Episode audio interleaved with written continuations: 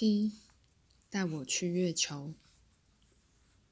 我们向远方的大海飞去，越过海洋上空时，飞船下方出现了一些岛屿，那是日本群岛。几秒钟之后，我们便到达目的地。飞船的高度逐渐下降，来到东京上空。我看到窗外有很多摩天大厦、现代化的大街、公园绿地。还有各种汽车，我们被下面的人发现了。阿米指指仪表板上闪烁的红灯。大街上人群逐渐聚集，对着我们的飞船指指点点。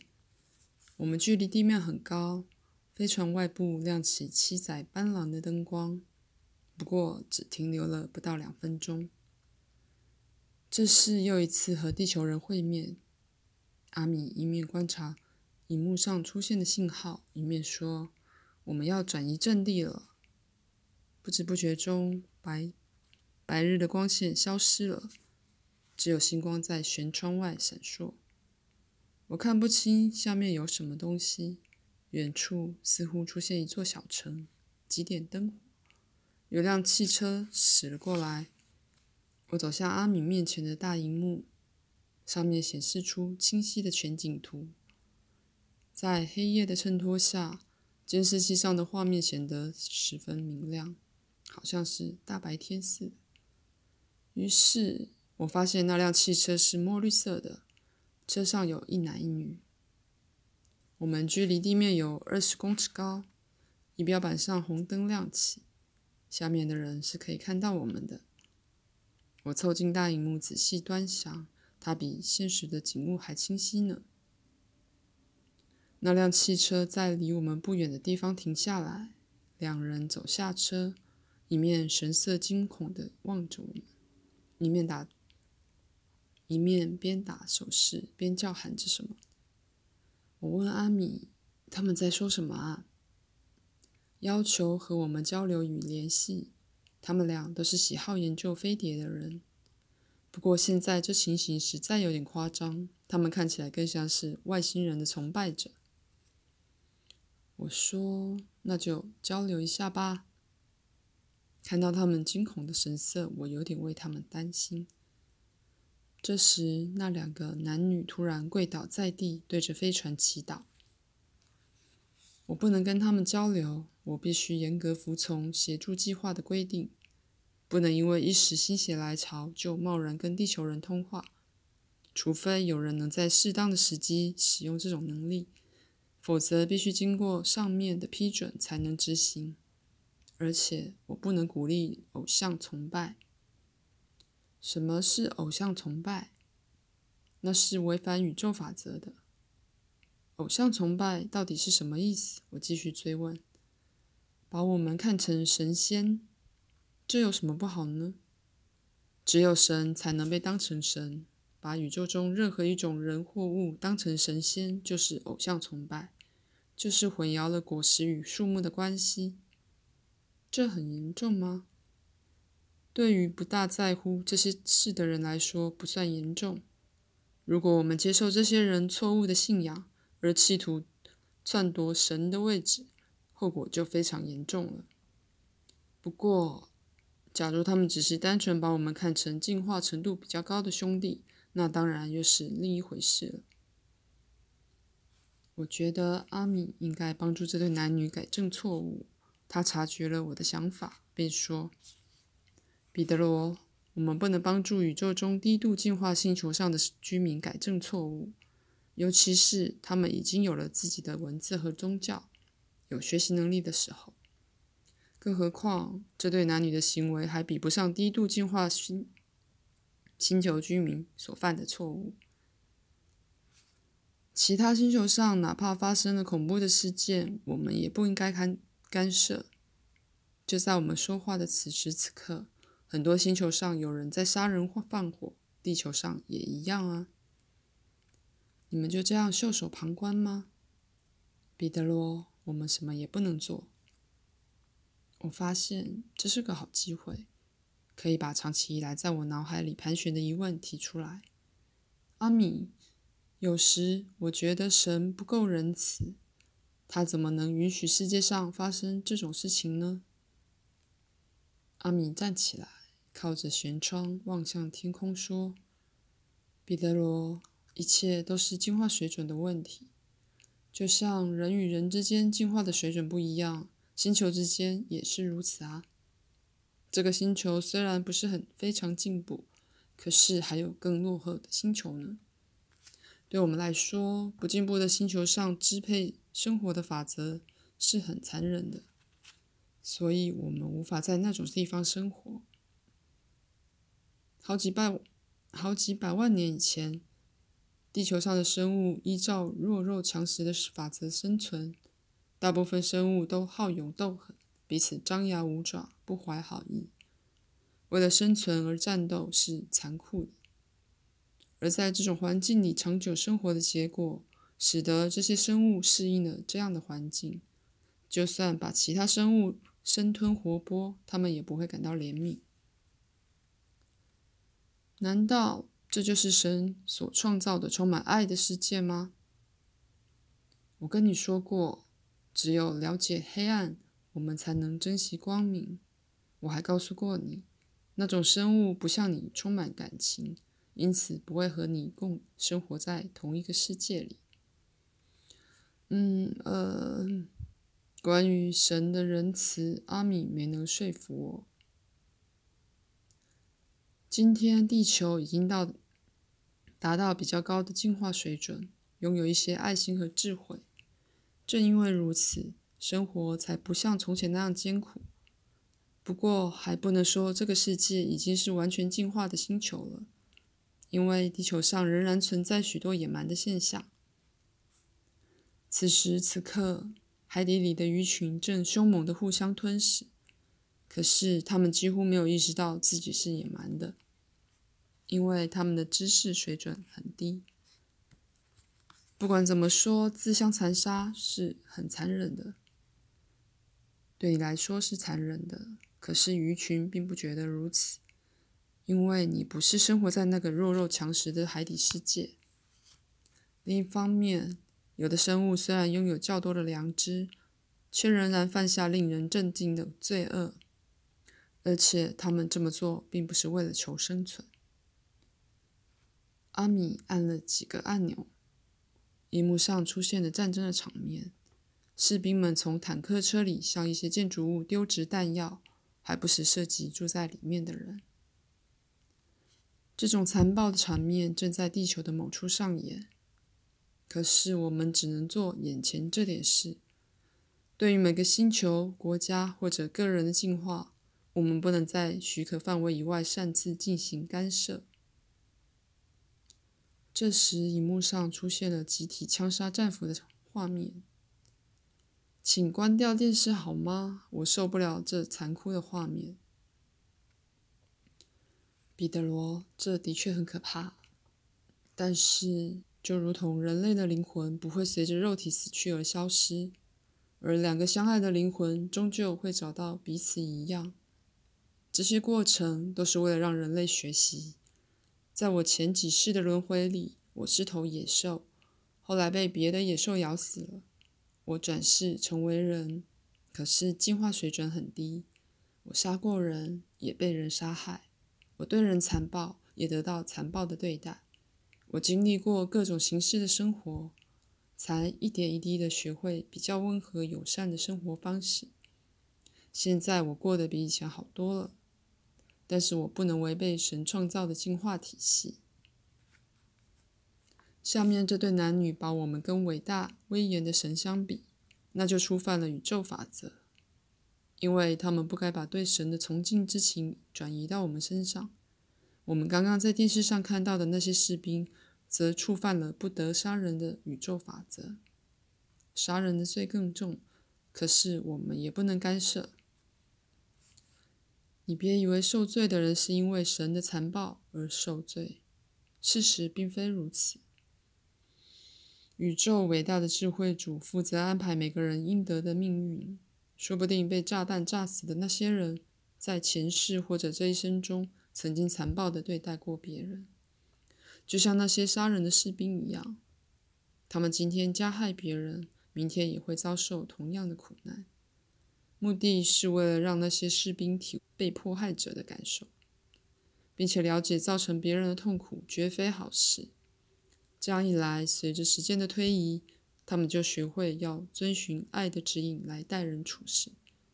到那个时候，他们就得到幸福，他们就得到幸福而不再痛苦。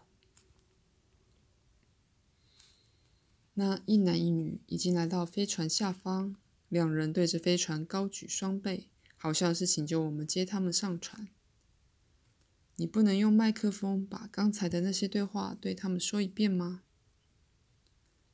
只有当某人或某地达到一定的进化水准，才能得到我们的帮助，而这种帮助不得违反整个进化体系。这一对男女还没有达到这样的进化水准，地球上的人类也还没有达到。事实上，当当时我并不十分了解阿米所说的一切。后来我回忆起他说的这些话时，他已经离开我好长一段时间了。那时，所有的一切都变得清楚明白，因此我才有办法将阿米说过的话告诉我表哥，让他写下来。那对男女还在对着我们的飞船祈祷。可是我们已经不再注意他们的举动了。宇宙的伟大智慧主赠予他们会面的时间太长了，阿米说：“为什么要这么长啊？”只有宇宙的伟大智慧主才知道。好，我们看点有趣的东西吧。阿米转到日本电视台的频道，我们边看边等待超级电脑下达让我们离开的命令。荧幕上有个主持人手里拿着麦克风采访大街上的行人，一位受访女士指着天空滔滔不绝，我一句也听不懂。可是我知道她她在讲跟飞碟我们现在坐着的飞船会面的经过。其他人也纷纷发表看到飞碟的经验和感受。我问阿米：“他们在说什么啊？”他微笑着说。他们说看到一个飞碟和一个疯子。接着，荧幕上出现一个打领带、戴眼镜的先生，他在黑板上边画图边讲解着什么。那图形代表太阳系、地球和其他星球。他说了很长一段话，我知道他是日本的天文学家。看来阿米懂日文，因为那个节目逗得他很开心。也许他在使用翻译通。他在说什么？我问。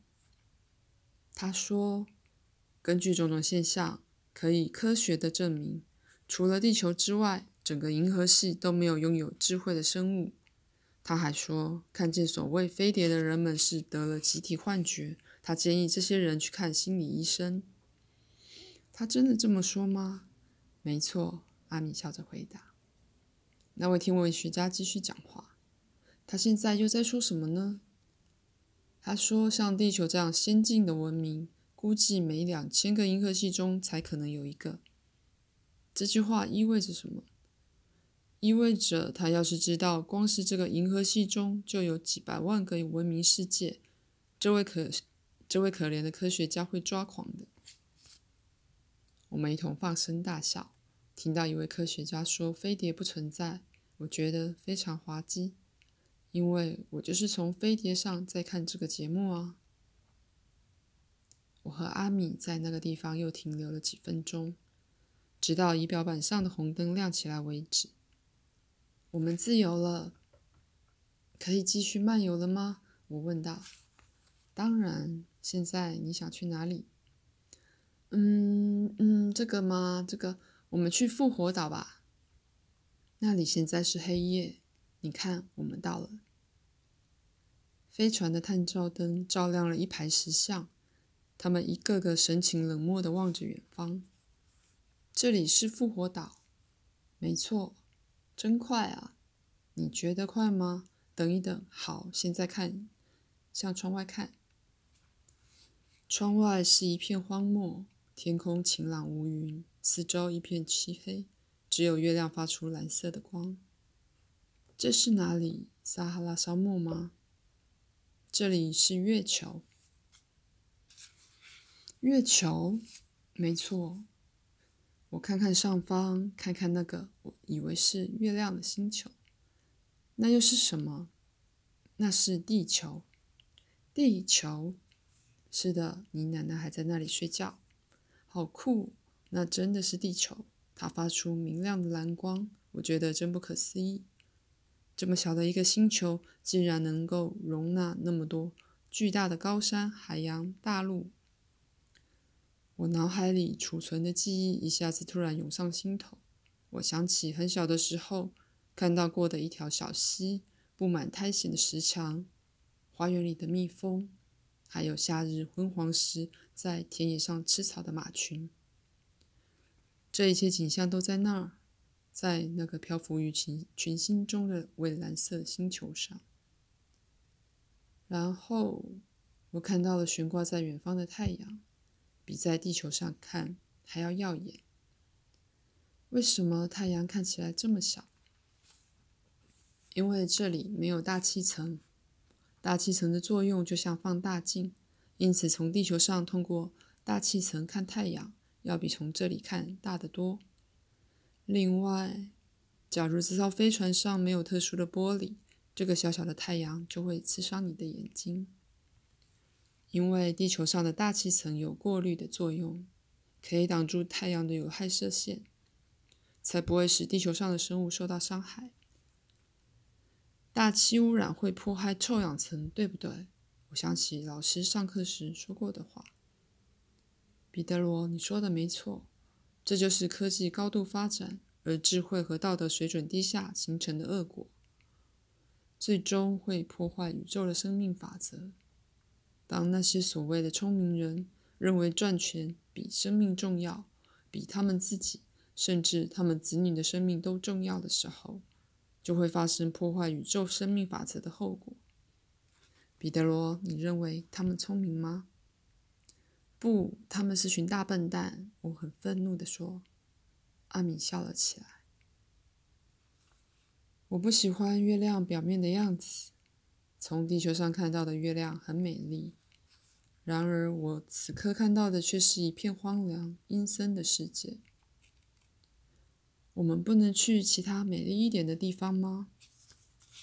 要有人住的，当然，可是不要有恶魔哦。那要飞到很远地方才行。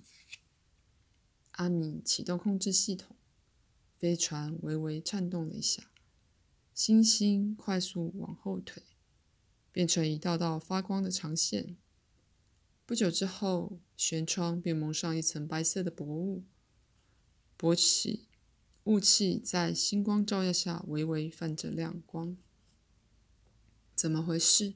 我问阿米，担心飞船出了状况。我们正在移动，移动到什么地方？到一个很远的星球。我们利用这几分钟的航程听点音乐吧。他按下一个按钮，一阵轻柔奇特的乐音在船舱里漫弥漫开来。我的朋友闭上眼睛，惬意地欣赏着。这些声音听起来好奇怪。突然间，我听到一连串非常低沉的颤音。这声音持续了好一阵子，感觉整个控制室也跟着轻微晃动了起来。然后，在响起一个音调非常高的音符之后，音乐便突然结束。寂静持续了几秒钟。接下来听到的曲调节奏非常明快，旋律一会儿高一会儿低，然后和刚刚一样，又从最低音渐渐拉高，可以分辨出乐声中夹杂着类似咆哮的人声和铃声，旋律因此显得有变化多了。阿米似乎完全陶醉在音乐里，我猜测阿米十分熟悉这段曲调，因为他的唱。唱和与双手打拍子的速度总比音乐声提前一些。我不得不破坏阿米的兴致，因为我一点也不喜欢这种音乐。阿米，他没回答。阿米，我又叫了他一声。哦，对不起，什么事？很抱歉，我不喜欢这种音乐。哦，当然了，有这种反应是很正常的。享受这种音乐需要经过事先的启蒙。我找一些你熟悉的东西给你听。他按下一个按钮，一段悦耳的旋律响起。